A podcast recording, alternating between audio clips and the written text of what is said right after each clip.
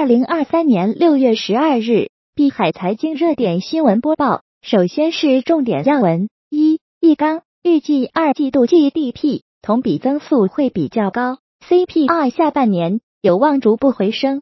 摩根士丹利，中国经济复苏将继续，下半年增速升至百分之六。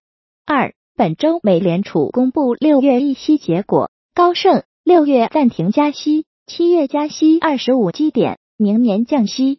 三、美股多空激变，高盛翻多，最悲观分析师投降，最准分析师 Harnet 坚持看空。四、美国证券交易委员会严打加密货币行业，周末小币种暴跌。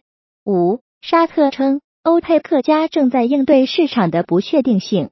六、特斯拉周五早盘涨超百分之七点四，收涨百分之四。连涨十一日，累计涨幅一度达百分之三十八。其次，国际要闻详情一：沙特能源大臣上周日表示，沙特阿拉伯及其欧佩克加盟友正试图对抗石油市场的不确定性和情绪。该组织正寻求解决做空者的问题。综合媒体报道，沙特正在下一盘大棋，一边对美强势，一边联合俄伊，捍卫其在国际石油市场的话语权。沙特王储被曝私下曾威胁美国绝交，并在经济上报复。与此同时，沙特加强与俄罗斯的合作，恢复与伊朗的外交关系，俄伊建立石油合作伙伴关系。二，特朗普称，即使被定罪，也不会退出选举，因机密文件案所受到的联邦指控中的任何一项罪名都不会成立。此前，特朗普被控三十七项罪名。包括共三十一项故意保留国防信息的罪名。三，沙特能源大臣将与中国合作建设更多的原油化工厂，中国将参与更多中油业务。四，美国证券交易委员会 SEC 严打加密货币行业，周末小币种暴跌。美国 SEC 严打加密行业，令币圈掀起一场腥风血雨。除比特币和以太坊之外的加密货币暴跌。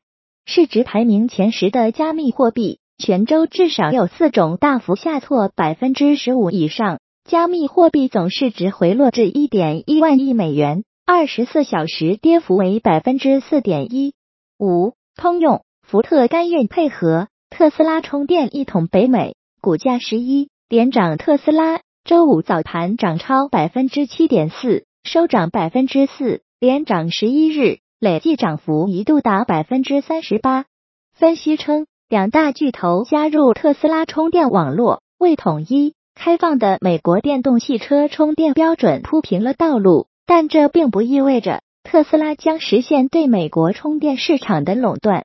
六，俄国防部，俄罗斯在赫尔松地区击落了乌克兰的 Su 二五战斗机。乌克兰试图袭击俄罗斯黑海舰队，但未成功。乌克兰在失败的进攻尝试中，又损失约三百六十名军人。七，美股多空激变，高盛翻多，最悲观分析师投降，最准分析师 Harnett 坚持看空。高盛空头称，美股年底前还会再涨百分之五。美银最悲观分析师认为，标普五百今年年底将收于四千三百点附近。美银策略师 Michael Hartnett 坚持看空。认为对第一季度经济衰退的恐惧正在转变为对第二季度金发姑娘的贪婪。八，据俄新社报道，俄罗斯总统普京表示，我们可以肯定的说，乌克兰的反攻已经开始了。九，日本央行据称认为，六月份无需调整收益率曲线控制政策。日经二二五指数周五收涨近百分之二，实现周线九连涨。十。欧洲天然气期货因炎热天气提振需求，上涨百分之二十。十一，美国能源部将发布新的招标，再购买三百万桶原油，用于九月份交付到战略石油储备中。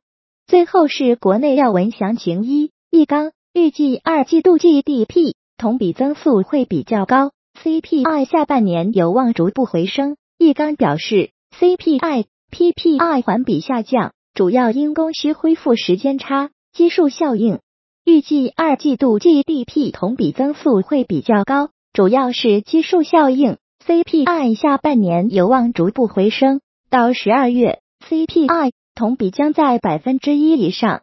深入推进金融市场改革开放，不断优化跨境人民币使用政策，要顺应市场需求，坚持市场驱动，尊重企业自主选择，便利企业在跨境贸易投资中使用人民币。二，摩根士丹利，中国经济复苏将继续，下半年增速升至百分之六。虽然二季度经济有所放缓，但摩根士丹利依然坚定看好中国。该行认为。随着服务业复苏和政府相关稳增长措施的出台，中国经济有望在今年下半年重拾增速。三，今年证券公司从业人员已减少多达四千二百九十一人，减少的主要为经纪人。四，杭州市市长将着力推动人工智能产业大发展，加大对头部企业招引力度。五，民政部最新发布的统计季报数据显示。二零二二年，我国结婚人数为六百八十三点三万对，这一数据创下了一九八六年来的新低。同时，这也是自二零一三年达到一千三百四十六点九万对的最高峰后，结婚人数连续九年下降。九年来，我国结婚人数下降了百分之四十九点三，下降幅度近半。